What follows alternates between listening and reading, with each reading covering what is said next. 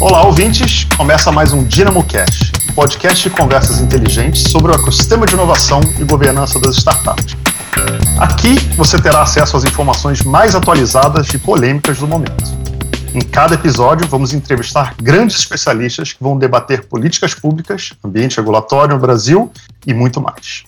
Eu sou Kiko Afonso, presidente do Dynamo, e hoje vamos falar do impacto da Covid-19 no ecossistema de startups brasileiro. Receberemos hoje Felipe Matos e Silvia Valadares para conversar sobre esse tema tão atual e tão desafiador. Eu sou a jornalista Beatriz Bevilacqua e aqui no DinamoCast você confere as últimas notícias mais relevantes e polêmicas do ecossistema de startups.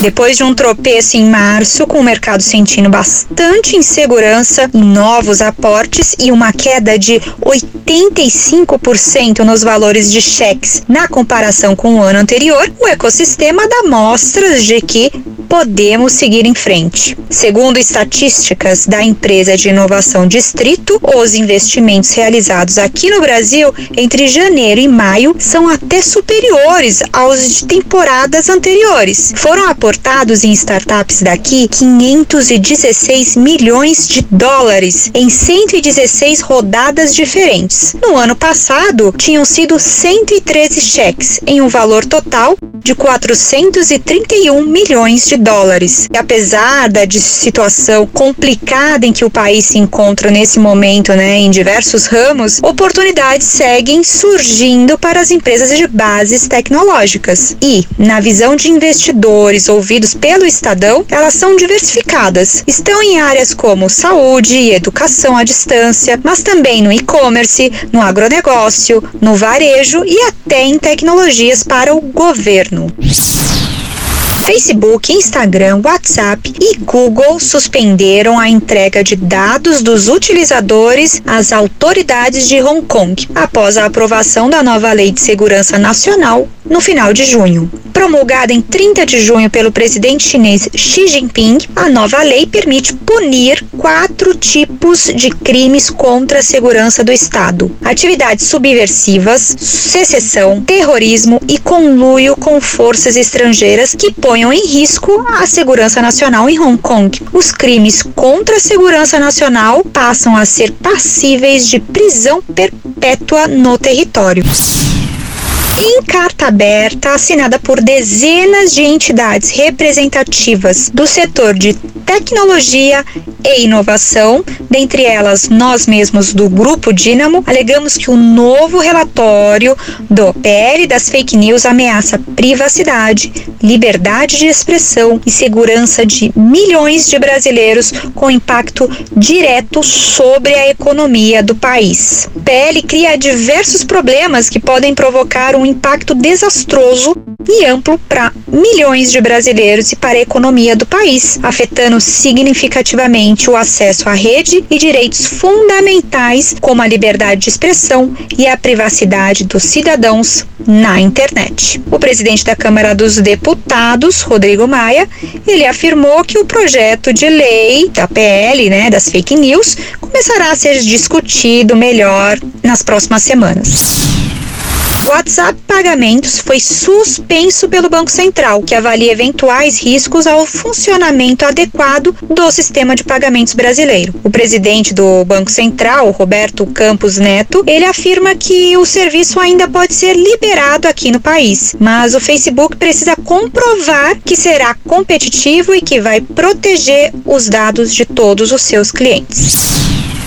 O Google enfrentará uma grande investigação antitrust da União Europeia sobre sua oferta bilionária de 2,1 bilhões de dólares para comprar a Fitbit, a menos que ofereça concessões para resolver problemas de concorrência. A Comissão Europeia, que deve decidir sobre a transação até o dia 20 de julho, se recusou a comentar. O Google disse que o negócio, que atraiu fortes críticas de defensores defensores da privacidade e grupos de consumidores é sobre dispositivos e não dados de usuários. São Paulo voltou a aparecer no ranking dos melhores ecossistemas globais para startups. Agora a cidade está na trigésima posição do relatório da startup Genome. A cidade chegou a figurar também entre os 20 principais ecossistemas mundiais em 2017, mas ela perdeu né, espaço nos dois anos seguintes, quando nem sequer figurou entre os top 30. Mas agora o que chegou de favorável para a gente foi que no ano passado a gente teve muitas startups unicórnios aqui no Brasil. O que, que são essas startups unicórnio? São empresas de tecnologia avaliadas em pelo menos um bilhão de dólares. E também houve maior investimento em venture capital. Dentre os principais critérios que compõem esse ranking, né, estão eixos como a performance do ecossistema, talento, conectividade e, claro, conhecimento.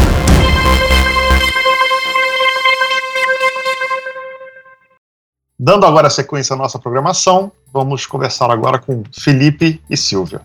Felipe, fala um pouquinho de você. Oi, Kiko. Oi, todo mundo que está ouvindo a gente. Primeiro, muito bom estar tá aqui, né? Estreando o podcast do Dynamo. Maravilha. Gostaria que a gente fosse falar de um tema mais legal, mas infelizmente a gente está falando de um tema super importante.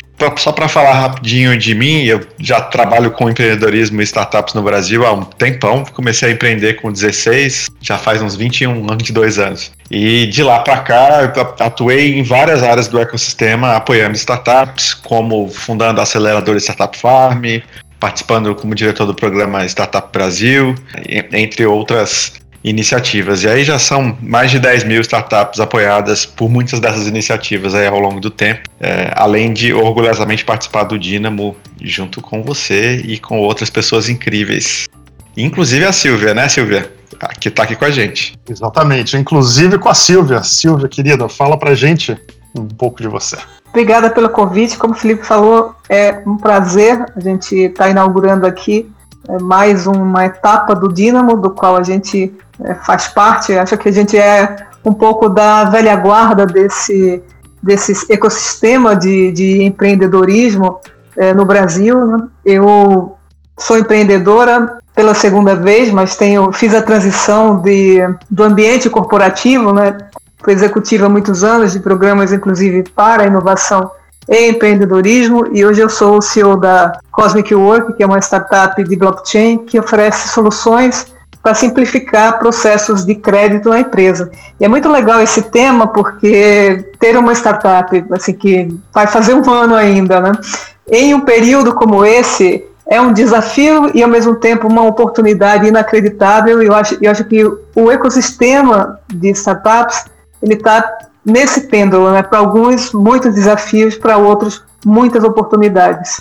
Legal, Silvio. É, acho que esse momento, para a humanidade, é um momento muito diferente. Né? Eu acho que na nossa geração ninguém viveu algo semelhante ao que a gente está vivendo. É, e esse tema para as startups é um tema que é muito importante porque afetou muito as startups. Né?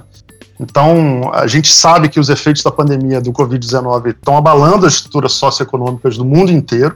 E para as startups, obviamente que isso não é diferente. Está no início do maior desafio, que é a maneira como a gente vai conseguir sair dessa situação de maneira sustentável. Nesse contexto, acho que é inegável a importância da ciência, da tecnologia, da inovação como determinantes para qualquer cenário de saída da crise e retomada da economia. Por isso que se acho que esse tema é muito importante para as startups, para quem trabalha com regulação de startups de ecossistema de inovação, ouvir um pouco Felipe Matos e, e Silvia Valadares, que tem tanta experiência, tanto conhecimento na área, e que poder ouvir um pouco e trocar isso pra, com todos vocês, acho que vai ser super importante e super relevante. Eu queria trazer para esse começo alguns dados é, importantes que saíram para a gente começar essa conversa. Tá? Então a gente agrupou alguns dados iniciais mostrando um pouco o impacto da Covid no mundo. Né? Então, o, os dados da China, o primeiro país que passou pela emergência de saúde, mostram que no período de novembro de 2019 a fevereiro de 2020, os investimentos em capital de risco caíram mais de 50% em relação ao resto do mundo. Junta-se a isso um estudo realizado em abril de 2020 pela incubadora Waira, envolvendo mais de 500 startups da Europa e da América Latina, revelando que a crise do Covid-19 está afetando negativamente três em cada quatro startups. E uma em cada quatro acredita que não sobreviverá se a crise é, continuar a se estender por mais de três meses. Então, a gente, com esse cenário, com essa visão de que o ecossistema de startups está sendo especialmente abalado, é, eu queria começar perguntando para o Felipe qual o cenário atual do nosso ecossistema, do ecossistema brasileiro no meio dessa pandemia. Como que as startups têm sido afetadas com isso tudo? Legal, Kiko. É, acho que desde que a crise começou, muitos dos agentes do, do ecossistema também começaram a se movimentar para entender o que estava acontecendo e para construir respostas. Né? Acho que no, no, primeiro momento, com o BAC, todo mundo eh, ligou o modo de sobrevivência, então as empresas sentaram no caixa, congelaram contratação, congelaram investimento, tentaram, enfim, eh, se proteger no primeiro momento, é, para depois criar planos aí para ação, né? Então, falando com é, muitos dos, dos, players, a gente viu um primeiro momento de construção de protocolo de segurança, jogar todo mundo para o home office, enfim, olhar para o financeiro para trazer alguns dados, né? Esse dado da Wirex trouxe, ele reflete bem outros dados de, de players no Brasil que a gente tem visto é basicamente que 75% das startups foram afetadas negativamente, sendo que é, basicamente 25% muito negativamente, são aquelas que estão operando em setores que foram muito afetados, né, setores de turismo, varejo físico, restaurantes, enfim. É, mas por outro lado, 25% estão no grupo que está sendo positivamente afetado. Né? São startups com tecnologias de delivery, de uh, para melhorar o e-commerce, para a telemedicina, saúde, enfim, áreas que estão crescendo em demanda durante a pandemia. E ali 50% fica no grupo intermediário, que foi afetado negativamente, mas não de uma maneira tão extrema. Né? Num primeiro momento, a gente teve também é, uma redução nos, nos aportes de investimento, tanto os investidores anjos, e a gente vê isso nos primeiros estudos que a Anjos do Brasil eh, fez com os investidores anjos, mostrando que houve uma retração inicial. Eh, os fundos de capital de risco também eh, acabaram postergando um pouco algumas decisões de investimento, mas a gente também vê já uma recuperação rápida, no, pelos fundos quanto pelos anjos. O que a gente está vendo é que o volume total de investimento em capital de risco é, no Brasil, nesse primeiro trimestre, ele já superou um pouquinho, foi quase igual ao mesmo período do ano passado, que mostra é, é, que, é, embora tenha havido aí é, alguma retração inicial, esse é um setor que segue crescendo.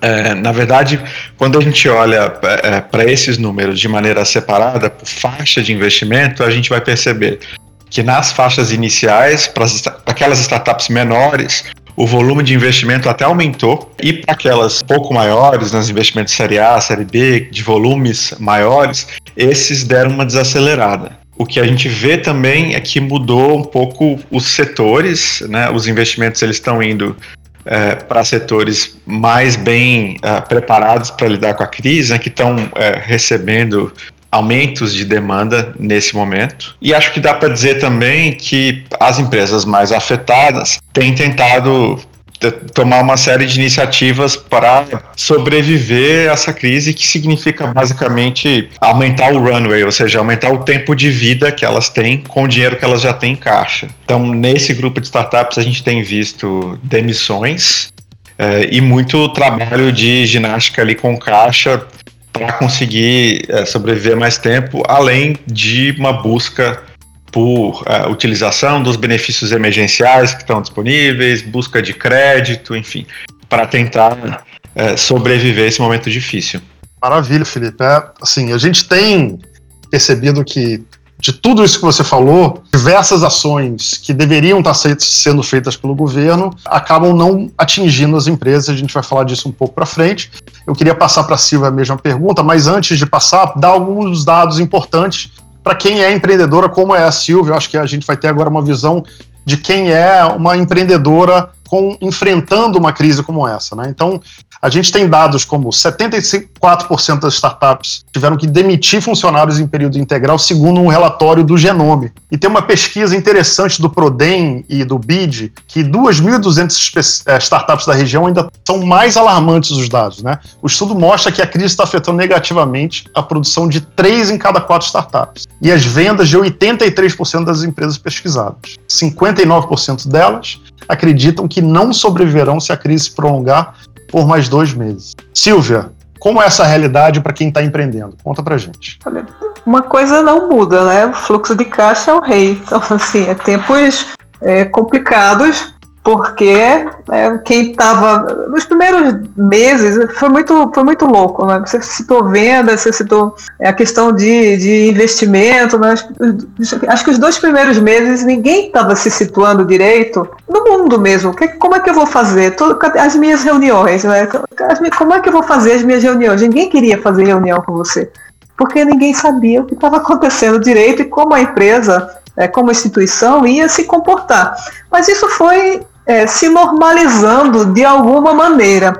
Agora, tem essa divisão por segmento, por indústria. Né? No meu caso, eu tive algumas sortes. Eu tive a sorte de é, não mudar de coworking como eu estava planejando. E que eu estaria com custo né, de, de, de coworking novo, é, de, de não ter conseguido contratar developers porque eu estava com vagas em aberto. E estava muito caro e não, não, encontrava, né? Agora tem os currículos passeando por aí, mas não não não com tanta oferta assim. Né?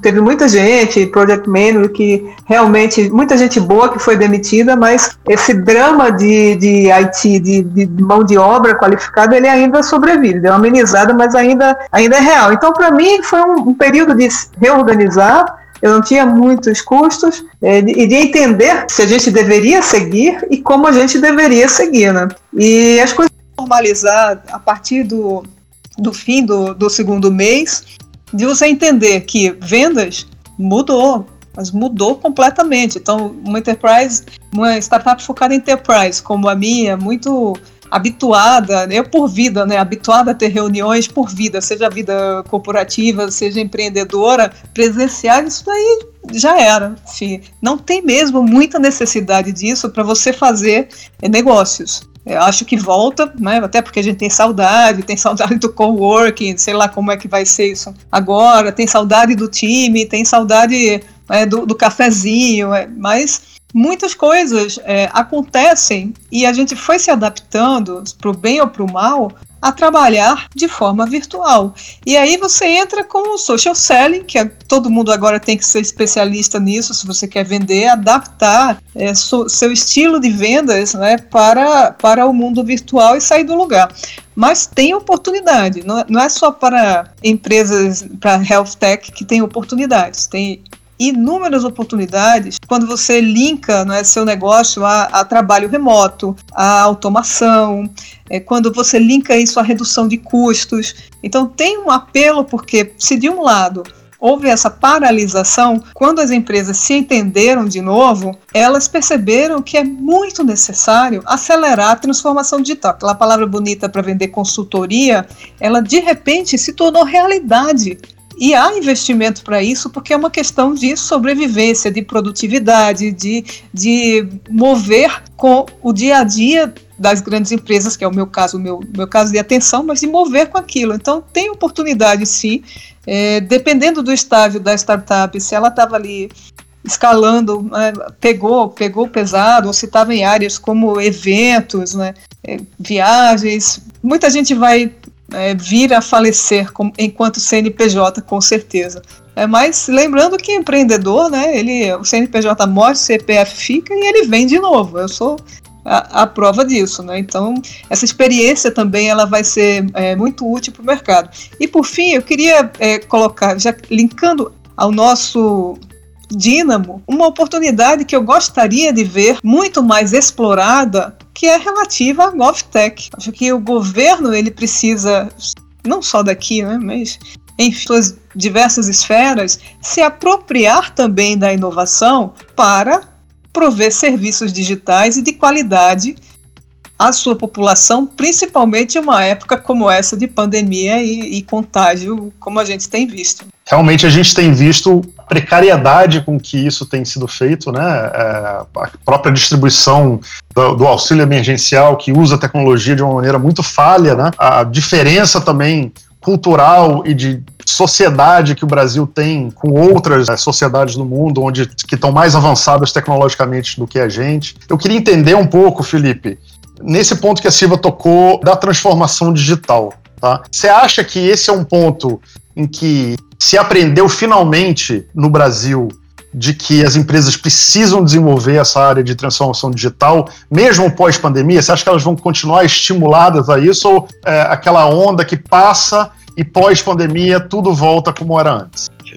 Eu acho difícil a gente pensar no mundo parecido como era antes, depois da pandemia, em muitos aspectos. Né? Eu vejo que, sim, a, a pandemia trouxe uma série de novas necessidades. Eu acho até que é mais difícil para as empresas tradicionais do que para as startups em um certo aspecto, porque as startups são mais flexíveis, são menores, já estão muito acostumadas ao mundo digital, muitas delas já praticavam home office, talvez não com a intensidade de hoje, mas já, já tinham esse, isso dentro da cultura, e as empresas maiores, mais tradicionais, tiveram que se adaptar mais rapidamente e tem uma cultura né, e uma estrutura mais robusta, onde as mudanças normalmente são mais dolorosas. Ao mesmo tempo, sim, foi necessário, até porque não tinha muito o que fazer, né? As empresas tiveram que se adaptar na marra e tiveram que aumentar o seu nível de digitalização na marra, né? E acho que é, é um caminho sem volta. Claro que a partir do momento em que o distanciamento social vai mudar, os protocolos permitirem a gente voltar a ter um pouco mais de contato, o mundo vai mudando um pouco, né? A gente vai ter alguma coisa híbrida com presencial e remoto, mas algum nível de, desse trabalho remoto e, e da digitalização dos processos vai continuar, acho que para sempre, viu? E as empresas que estão sabendo fazer isso bem nesse momento, né, que estão aproveitando esse momento para fazer de fato essa digitalização dos seus processos e tudo mais, vão, vão essas empresas vão largar na frente. Legal, Felipe. Eu ia fazer uma, essa pergunta que eu vou fazer agora para você primeiro, mas eu vou inverter. Eu quero ouvir primeiro a Silvia falar como empreendedora. Você sentiu algum impacto das políticas implementadas pelo governo, Silvia, das de todas essas promessas de apoio para as pequenas empresas, financiamento, linhas de crédito, etc. Algo chegou a você como empreendedora? Quer dizer, você conseguiu acessar essas ferramentas do governo? Você enxergou alguma política pública vindo do lado do governo efetiva para as startups nesse período? De governo federal, não. Também eu não, não busquei. De governo estadual, sim eu não busquei porque não fazia sentido para mim naquele momento, mas sei de, de empreendedores que conseguiram um apoio do governo estadual de São Paulo, via SP Desenvolve, juros interessantes inclusive, desenvolve SP, né? Eu falei, troquei é, ouvi falar assim, né, é, com juros interessantes, inclusive, mas em geral eu acho que esta não foi uma área é, que foi, de certa forma, contemplada, né, o setor de inovação, é, startup foi contemplado por políticas públicas por crédito, especificamente, que é onde né, pegou aqui para todo mundo. No entanto, do lado é, do, do cliente, do, da iniciativa privada, é engraçado porque houve essa, essa procura, essa demanda, esse, esse pedido de, de reunião, de, de entender que inovação poderia ser agregada. Porque quando a gente fala de, de inovação, uma coisa que eu aprendi aqui é que é muito relativo, a gente fala do CNPJ, mas é muito relativo à pessoa física, né? É, se, esse aprendizado que, que houve, porque a gente vive num mundo diferente, vamos combinar, né?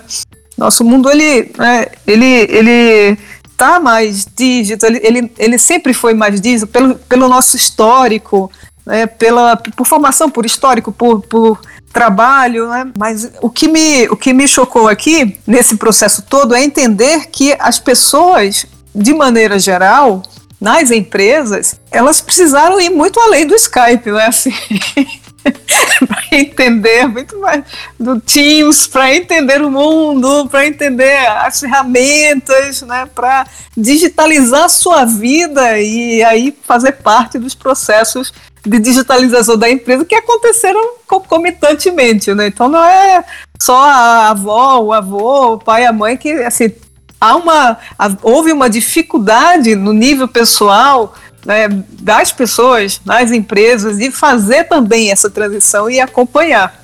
E elas demandaram, né? Acho que o, o trabalho feito no passado de tantos eventos de inovação, dos coworkings, dos cubos da vida, Habitat, etc., né, eles trouxeram o recall dessas pessoas na busca por, por soluções de startups. Então, de governo, como eu disse, eu só tive conhecimento concreto do estado de São Paulo, não, não vi regionalmente em outros lugares o que, que aconteceu, de governo federal, absolutamente nada. Você, qual a sua visão em relação ao que o governo fez e o que poderia ter feito, caso você acha, ache que não foi o suficiente? Bom, vamos lá.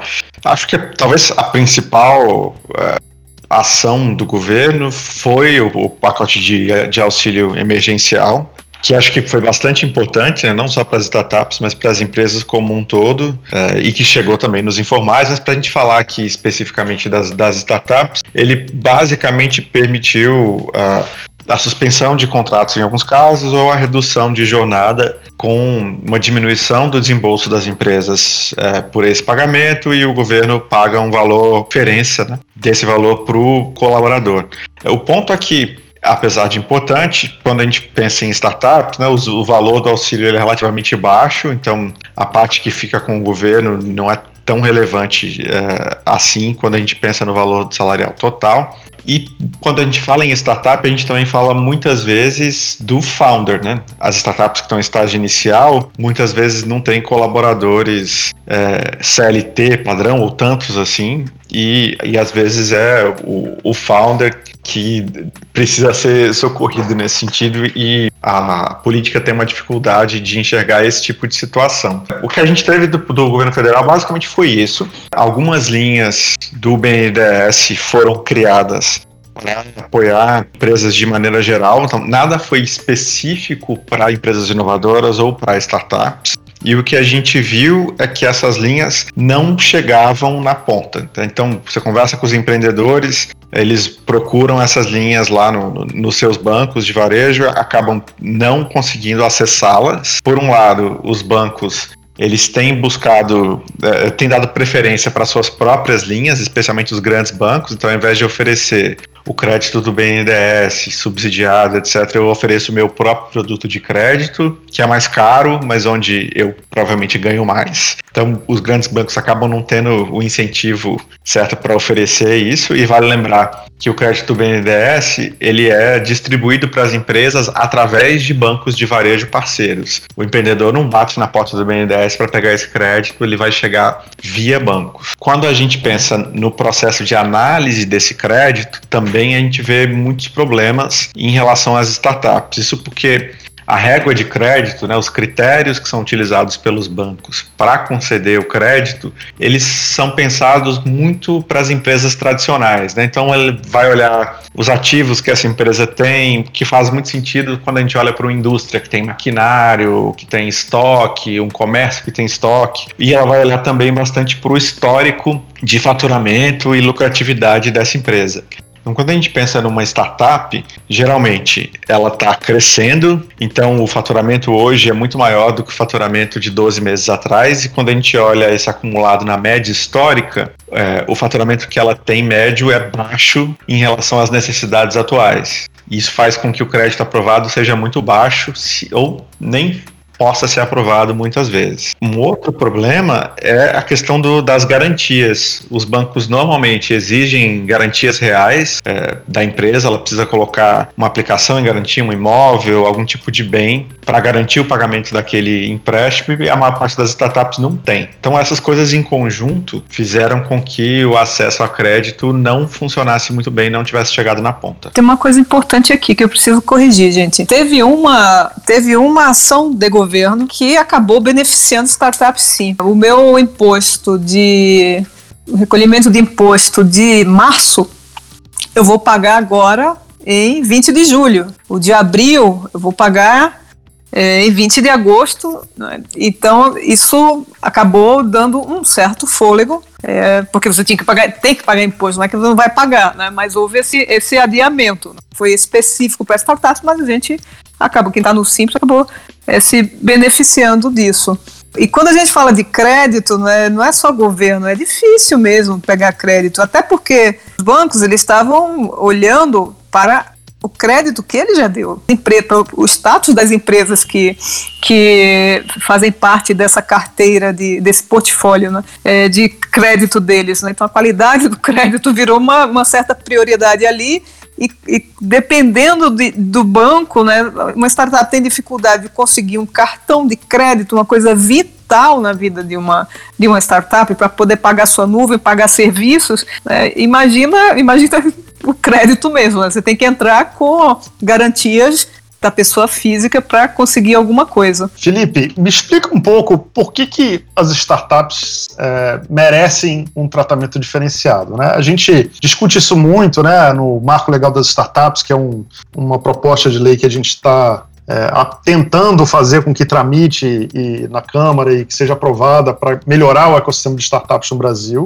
E muitas pessoas questionam isso né, nesse processo. Por que, que, por que criar uma lei específica para as startups? Que ela tem de diferente de qualquer outra microempresa, pequena empresa? O que, que faz ela ser tão diferente que ela mereça um tratamento é, legal, tributário, etc., diferenciado. Explica um pouco isso, que eu acho que isso é importante para que as pessoas entendam quando a gente fala de políticas públicas para startups, para elas entenderem um pouco essa questão. Legal, Kiko. Essa, essa é uma pergunta ótima e acho que vale a gente olhar para uma série de questões para responder. A primeira é o próprio conceito de startup, né? O que, que diferencia uma startup de uma empresa, digamos, tradicional. No final das contas, todo mundo é empresa, todo mundo quer gerar lucro, vender, mas a startup ela tem algumas características específicas. Ela normalmente trabalha com é, é, tecnologia como base ali do seu processo de, de inovação, de geração de valor geralmente com algo que é inovador, e aí também por isso tem muitos componentes de incerteza, né? É, enquanto uma empresa tradicional, em geral, vai é, replicar um modelo de negócio que já está conhecido, né? Então, se eu vou abrir né, uma padaria, uma franquia, existe já uma série de elementos do meu modelo de negócio que são conhecidos. Eu sei quem é meu cliente, qual é meu produto, quanto eu vou cobrar, é, enfim, e, e, tem ali é algumas adaptações, mas nada muito diferente. A startup normalmente está criando um negócio inovador e ela está buscando encontrar um mercado para aquele produto e vai se adaptar muitas vezes até acertar, né? É o processo que a gente chama de product market fit. É, mas pelo fato de, de utilizar de forma muito intensiva a tecnologia, a startup é, ela acaba tendo o que a gente chama de uma alta escalabilidade, é, que significa que ela consegue atingir um volume na sua prestação de serviços relativamente alto em pouco tempo e com menos despesa em relação à empresa tradicional. Ou seja, para crescer, eu consigo fazer isso de forma mais rápida,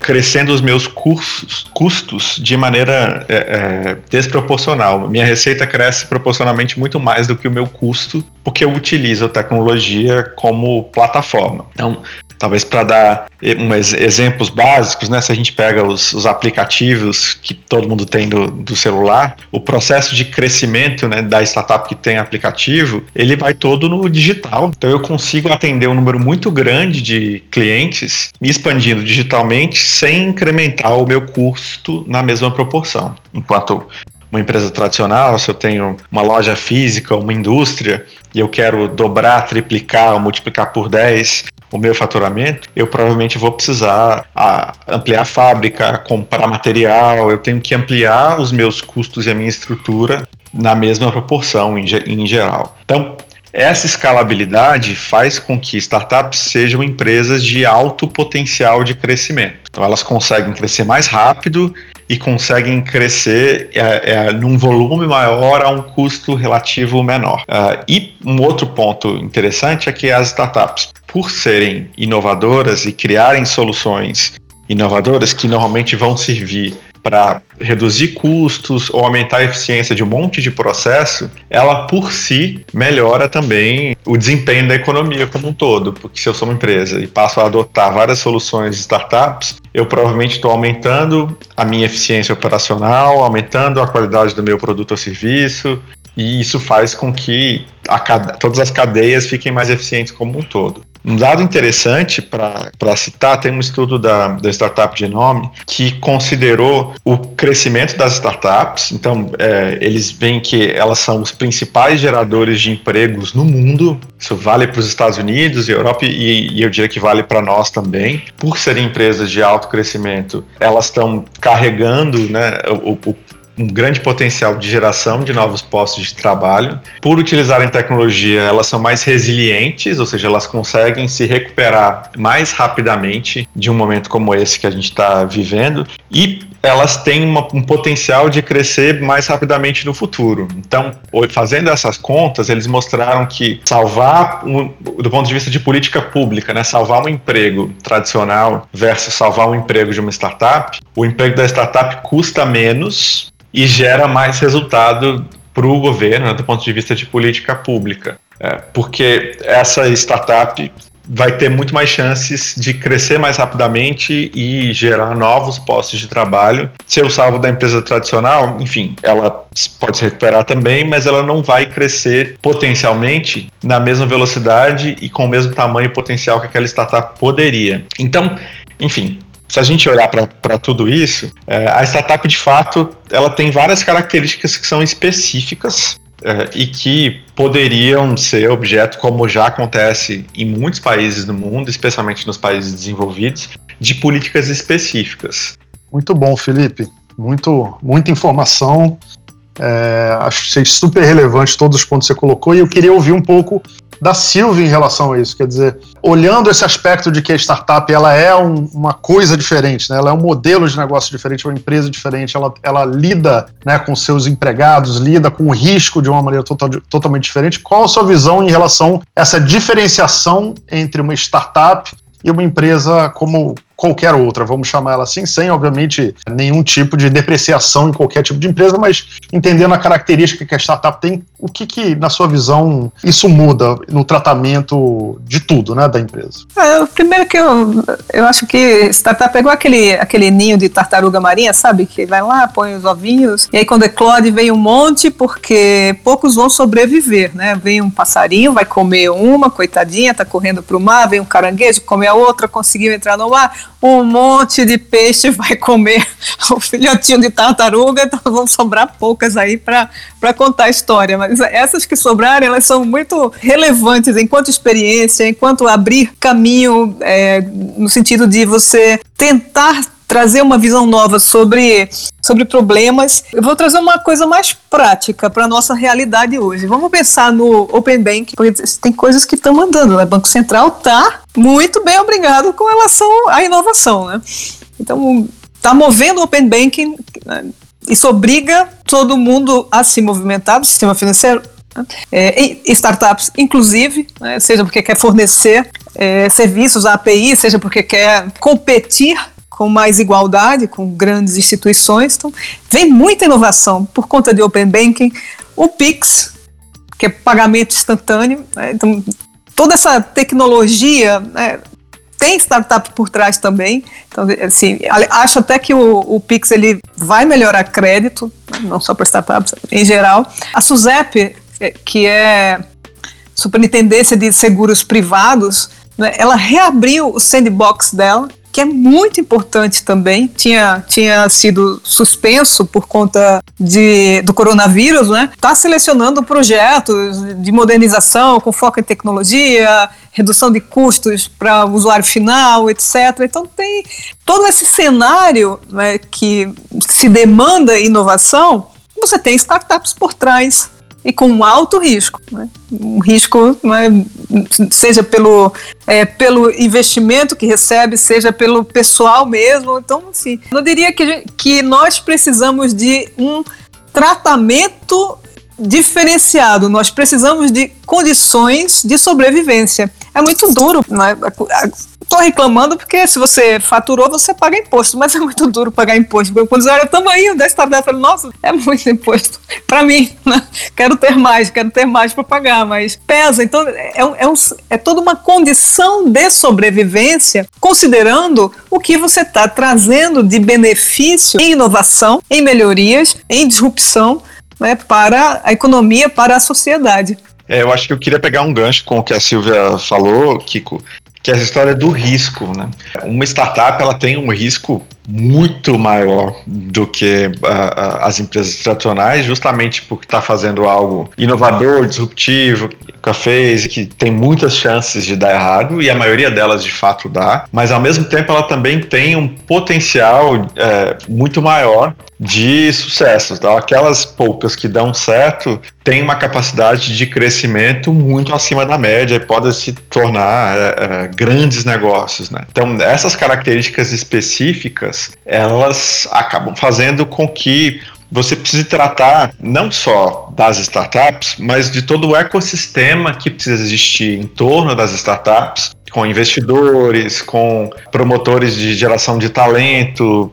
Então, não só por uma questão do, de, de risco diferente, mas uh, também por uma questão do ecossistema que precisa existir em torno dessa startup para que ela funcione a gente precisa olhar de maneira uh, específica. Então, quando eu falo de ecossistema, para as startups surgirem, crescerem e ter sucesso, você precisa de investidores de capital de risco, você precisa de agentes de apoio, como aceleradoras, como incubadoras, uh, você precisa de um ambiente regulatório adequado, você precisa de talentos, então universidades, instituições que qualifiquem pessoas nas áreas de tecnologia e outras áreas necessárias para que essas startups possam crescer. E isso, no mundo inteiro hoje, vem sendo muito discutido por governos. Como a gente consegue, como a gente pode criar políticas públicas para potencializar o ecossistema e gerar mais melhores condições para que essas startups surjam, cresçam e tenham sucesso. É isso mesmo, Felipe. E acho que isso é uma coisa que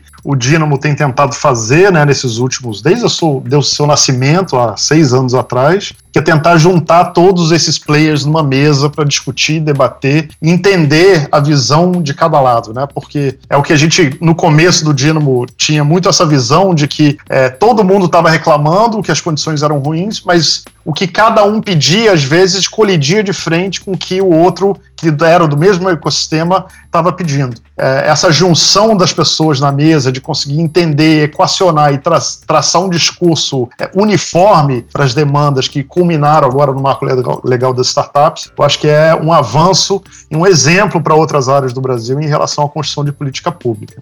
Silvio, eu queria é, aprofundar um pouco nesse tema que você abriu aí sobre Open Banking e trazer um tema um pouquinho polêmico para ouvir a tua opinião e depois ouvir a opinião do Felipe. Né? Nessa questão do Open Banking, a gente viu recentemente o WhatsApp tentando estruturar uma operação é, de, de uso da plataforma para poder trans, fazer transferência de pagamentos, né? E é uma plataforma que já estava pronta para rodar, ia ser lançada no Brasil pela primeira vez, e aí veio em, logo em seguida uma regulação, uma, um pedido do Banco Central para interromper esse processo enquanto eles avaliavam é, esse processo. Né? É, eu, eu, queria, antes que você falasse, só é, contextualizar uma coisa importante em relação ao dínamo. Né? A gente olha para a regulação não como uma coisa do mal, não como preciso não existir regulação. Muito pelo contrário, a gente acha que é preciso haver regulação. Claro que uma regulação é, que consiga, consiga entender a tecnologia, consiga entender todos os lados, que dialogue com todos os lados, até para que a inovação e as startups consigam saber se a sua empresa vai poder ir para frente ou se ela vai ser destruída quando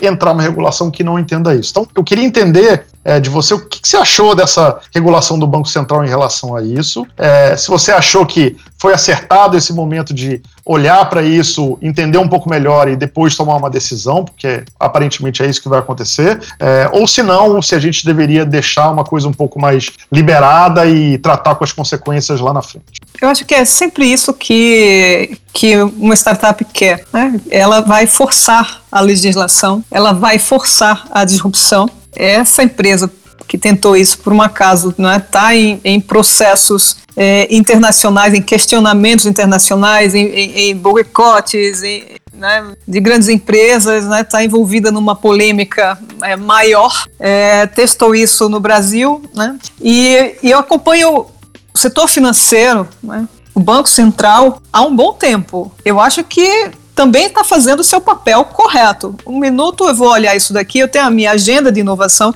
e, e, e eu estou falando como uma observadora dessas políticas, porque afetam meus negócios. É, é, acho que eles são rápidos em algumas tomadas de decisão, sim.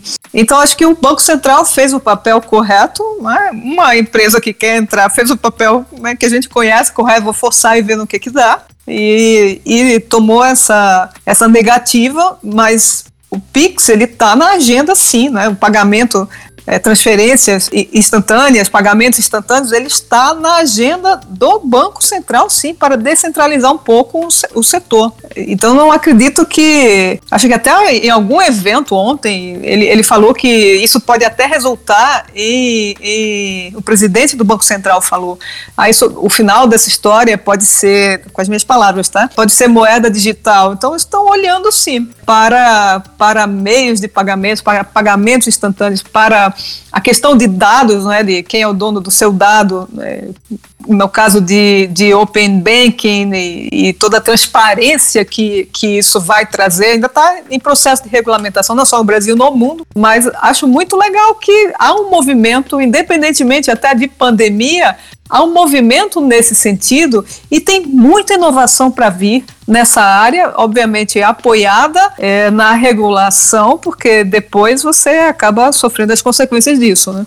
Mas acho que todo mundo aí não tem um certo ou um errado. É, cada um está fazendo o seu papel, forçando inovação dentro, né, o legislador dentro do seu ambiente regulatório e olhando para o futuro, a empresa querendo trazer essa, essa inovação que vai sim mudar muita coisa daqui para frente.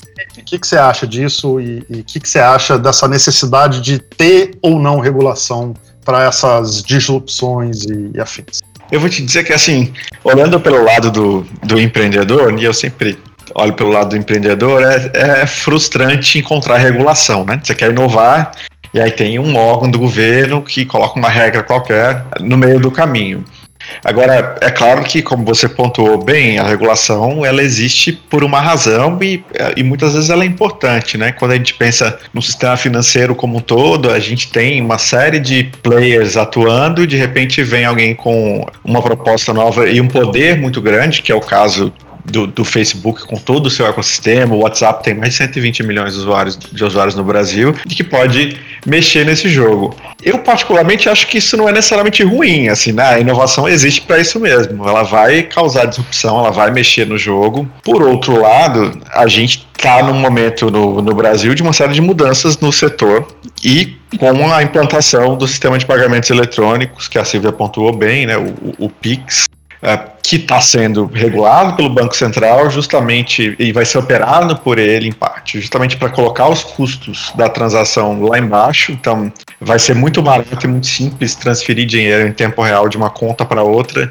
em todos os participantes do sistema. E acho que nesse momento, uma entrada do WhatsApp ali poderia eventualmente bagunçar esse coreto. Eu acho que o Facebook foi um pouco, é, enfim, foi com muita sede ao pote, né? Eu acho que eu, eu não teria feito esse lançamento sem primeiro constar o Banco Central. É, acho que eles foram apressados para tentar puxar e Claro, teve aí também uma ação importante de lobby dos bancões, né? Que foram até o Banco Central também para travar. Muitos desses bancões, inclusive, estavam no começo do projeto, junto com o Facebook, iriam lançar, né, é, é, como parte do projeto e, e abandonaram o barco no meio do caminho e correram no Banco Central para é, buscar travar esse processo mesmo. De, e, e, é um pouco o que a Silva falou, se não tem, acho que os dois estão certos aí, né? O Facebook está certo de botar a inovação na rua, o Banco Central também está certo de, opa, espera aí, vamos entender o que, que é isso, qual que é o impacto que isso tem no ecossistema de pagamento, como isso conversa com a nova tecnologia de pagamento instantâneo que a gente está tentando criar. E aí, isso vai precisar chegar em algum equilíbrio aí no, nos próximos passos, né? Vamos ver como é que essa história termina. O que eu acho que vale destacar aqui como um ponto negativo foi a forma que o Banco Central fez isso, pelo menos na minha visão. Eles é, fizeram uma reunião para mudar um regulamento de um dos dispositivos é, lá do Banco Central que permitia que o comitê ali monetário pudesse impedir uma empresa de funcionar caso acreditasse que ela ofereceria risco para o sistema, é, e nada disso foi muito claro na maneira como foi feito. No dia seguinte, usaram essa regra que criaram no dia anterior para proibir o WhatsApp funcionar. Então, assim, do ponto de vista do, do processo, eu acho que foi feito é, de uma forma bastante atropelada, bastante controversa, é, ainda que eu entenda que faz sentido como um Banco Central se olhar com cautela por um movimento tão grande como esse. Mas eu teria, é, provavelmente, deixado a coisa começar, olhado é, eventualmente teria sido bom fazer alguma coisa numa linha de um sandbox regulatório, que aliás é um caminho que a gente aqui no Dynamo discute bastante e recomenda como um caminho de regulação, que é você criar um espaço onde as empresas têm liberdade para inovar, mas é uma liberdade controlada, né? Então, um sandbox, seria uma caixa de areia, um playground, é um espaço que você está livre para criar e experimentar, sem as amarras regulatórias, mas dentro de um ambiente controlado, que pode ter talvez um, um número máximo de usuários. E aí, nesse ambiente controlado, o órgão de controle consegue entender essa inovação, ver os efeitos e a partir daí construir é, regras mais adequadas para que essa inovação seja levada para uma escala maior. Esse provavelmente teria sido um caminho mais interessante para o processo. Legal, Felipe. Tá, tá anunciado, né? Tá, tá anunciado, tem data, né? Em teoria pode ser adiado, mas tem data para entrar em operação e vai reduzir custo para gente. Então isso é legal. Eu, sou, eu fico animada com essas coisas. Gente, a gente está chegando no final do programa. Infelizmente, eu queria continuar aqui por horas, mas a gente ainda tem mais uma pergunta que eu queria fazer para vocês dois e é uma pergunta que pode ser um pouco mais extensa é, a resposta. Eu queria ouvir um pouco de vocês dois em relação a como você vocês imaginam esse ecossistema de inovação e startup brasileiro no pós-pandemia. O que, que vocês enxergam que vai acontecer? É claro que as mudanças que vieram, muitas são para ficar, mas o que vem por aí? O que, que a gente pode esperar é, dos empreendedores, das empresas, das relações de trabalho, enfim, de todo o ecossistema. Que eu queria ouvir vocês nessa questão. Pode começar primeiro o Felipe, para a gente terminar com a Silvia, já que a gente começou com o Felipe. Tá bom. Putz, essa é uma pergunta ampla e com muitos caminhos. É, eu, eu acho que, obviamente, a gente não vai voltar para um cenário normal ou parecido com o que era a normalidade antes. Sem dúvida nenhuma, uh, o digital ganhou um espaço maior do que já tinha, né? Já estava crescendo, se acelerou muito mais. E as startups elas são protagonistas né, nesse processo de digitalização. Então, se a gente via um cenário onde as startups já estavam crescendo, eu acredito que com o pós-pandemia, de maneira geral, elas tendem a crescer ainda mais, de forma mais acelerada acho que a crise ela cria muitos espaços, né? ela muda, muda demandas, modifica comportamentos e isso cria um monte de oportunidade. E eu tenho visto diversas startups surgindo para atender essas oportunidades. É, acho que é um movimento de, de muita criatividade, de muita movimentação e inovação e que coloca as empresas tradicionais também mais abertas. Né? A, a crise ela forçou todo mundo a se adaptar.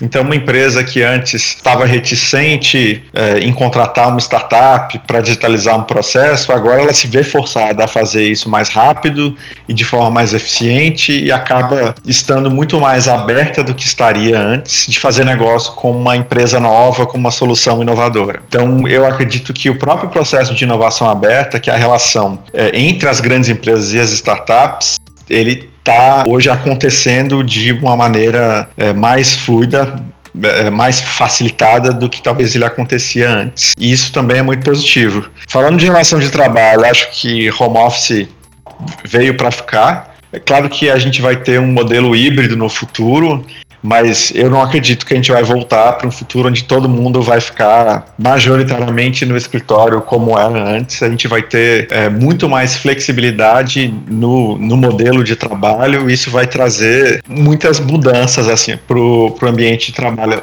É, e acho que o home office de verdade a gente vai começar a experimentar pós-pandemia, porque hoje está todo mundo preso dentro de casa, né? de quarentena e tal. E ainda com quem tem é, é criança, tem os filhos estão em casa sem escola, tá todo mundo né, acumulando tarefas de cuidar da casa dos filhos, enfim. Quando a gente passar a ter as pessoas puderem sair de casa, as escolas voltarem a abrir, eu acho que a gente vai começar a experimentar o home office de verdade.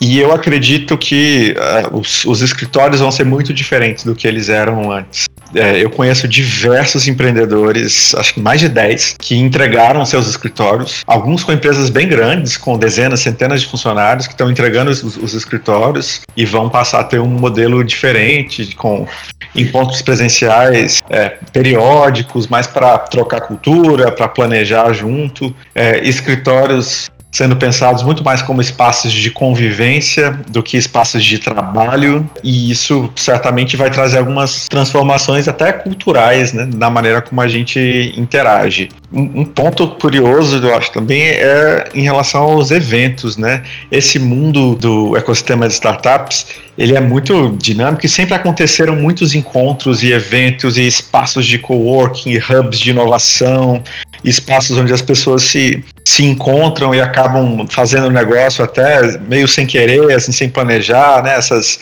essa serendipidade ali das, das colisões entre as pessoas que estão todas no mesmo lugar.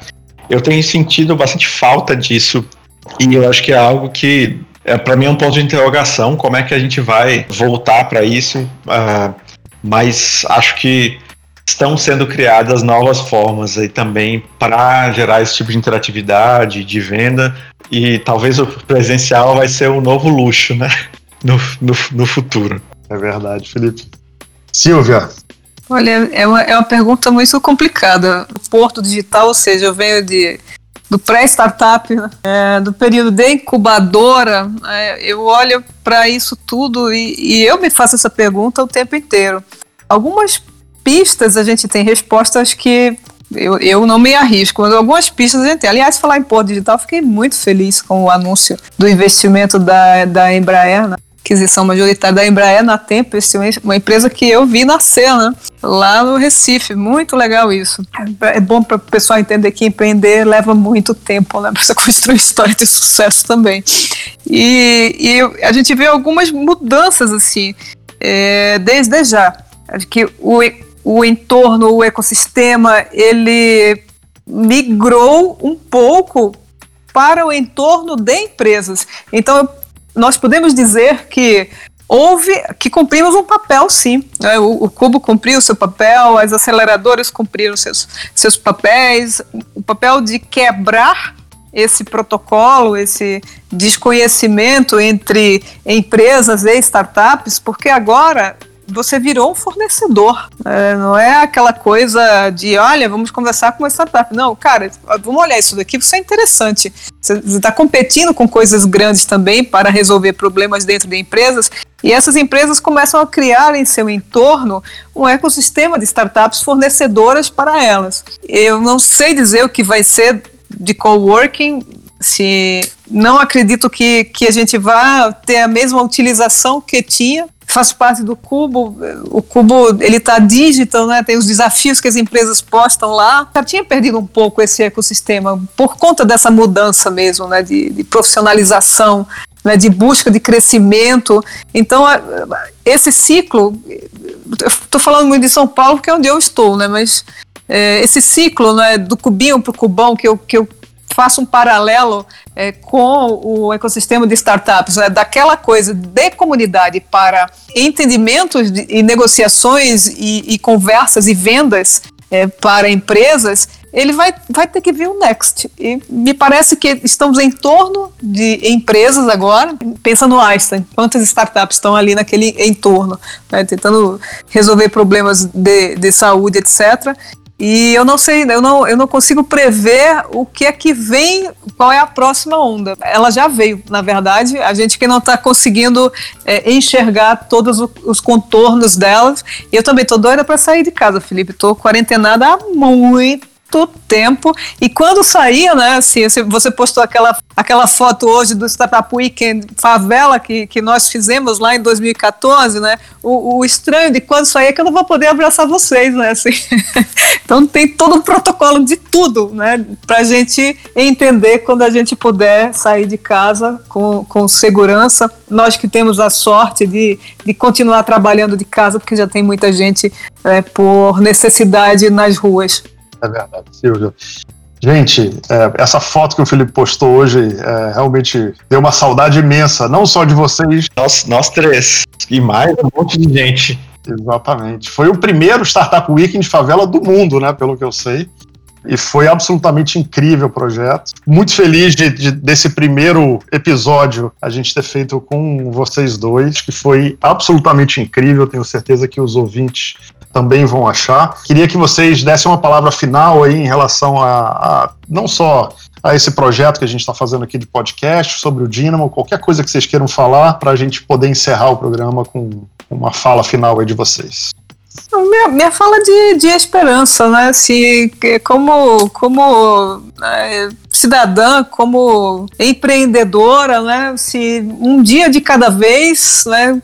Espero que a gente mantenha né, esses esses critérios né, de, de solidariedade, de, de respeito ao meio ambiente. Acho que negócios se misturou com tudo agora, né, inclusive com isso, que é, o que é bom e que a gente consiga né, manter esse ambiente social né, e de negócios saudável para que a gente possa recomeçar, mas um dia de cada vez. É, do meu lado, acho que a mensagem, apesar do clichê, do clichêzão que é essa frase, dessa crise e oportunidade, nunca foi tão, tão forte para mim, né? Nesse momento de, de crise, de tanta mudança, a gente está vendo muita coisa se acelerar, né? O futuro do trabalho, a digitalização, também acho que um aumento de consciência das pessoas de, de maneira geral, né? Assim, a, a, a importância da, do, do, humano, as pessoas mais perto da família. Uh, eu acho que é essencial está ficando mais, mais forte, mas né, a gente está é, é, deixando de talvez é, ficar dando muita volta, gastando muito tempo com coisas supérfluas em vários sentidos, para olhar para aquilo que é essencial. Né? E isso traz muita oportunidade para a gente. Eu sou bastante otimista e esperançoso. Acho que esperança é uma boa palavra, como a Silvia trouxe. Sei que é um momento complicado, né? É, somos privilegiados em muitos aspectos, né? De, de, de podermos trabalhar de casa, de termos estrutura. Acho que muita gente está passando momentos super complicados e acho super importante a gente se solidarizar com isso também. Aliás, você aqui com a Nação da Cidadania tem feito um trabalho super importante com é, muitas comunidades a, afetadas, mas acho que é um momento que traz uma oportunidade ímpar para a gente repensar muita coisa e construir é, é, ou reconstruir, né, repensar é, a sociedade em cima de novos valores também. Né? Talvez seja um pouco utópico pensar nisso de, de, dessa forma, mas acho que em algum grau é, essa transformação está acontecendo e acho isso muito bom. E para a tecnologia, tanta gente que nunca tinha feito uma videoconferência e que fez e está fazendo várias agora na, na pandemia, eu escrevi sobre isso, eu vi isso na escola do meu filho a primeira aula online, tinha um grupo lá no WhatsApp de pais, um monte de gente falando como é que vai ser, como faz, onde clica, como é que funciona, tem que colocar no mudo, microfone.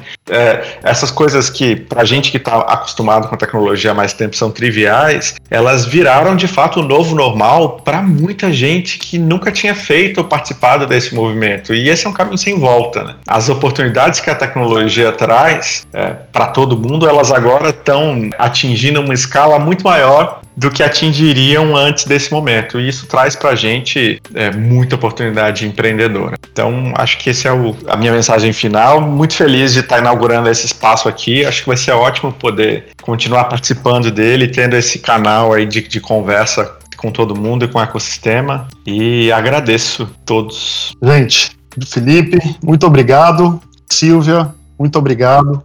E obrigado a você, ouvinte, por ouvir esse episódio do Dynamo Cast, que trouxe hoje um tema tão importante, que é o impacto da Covid no ecossistema, além de diversos outros temas que a gente acabou conversando, super relevantes também é, para as startups. A gente espera que você tenha gostado e até o próximo episódio, em que a gente vai trazer Bruno Freitas, da Toros Consulting, conselheiro do Dynamo, e que fez comigo uma viagem de 40 dias pelos ecossistemas mundiais de startups quando o Dynamo começou e serviu muito de embasamento, dado dessa viagem, o conhecimento que a gente trouxe, para iniciar as discussões sobre a visão do Dynamo de ecossistema e a gente vai falar um pouco dessa viagem, contar um pouco sobre tudo que a gente viu e como isso se reflete hoje em dia, já que isso faz quase cinco anos. Gente, muito obrigado pela sua audiência. É, esse é o Dynamo Cast. Até a próxima.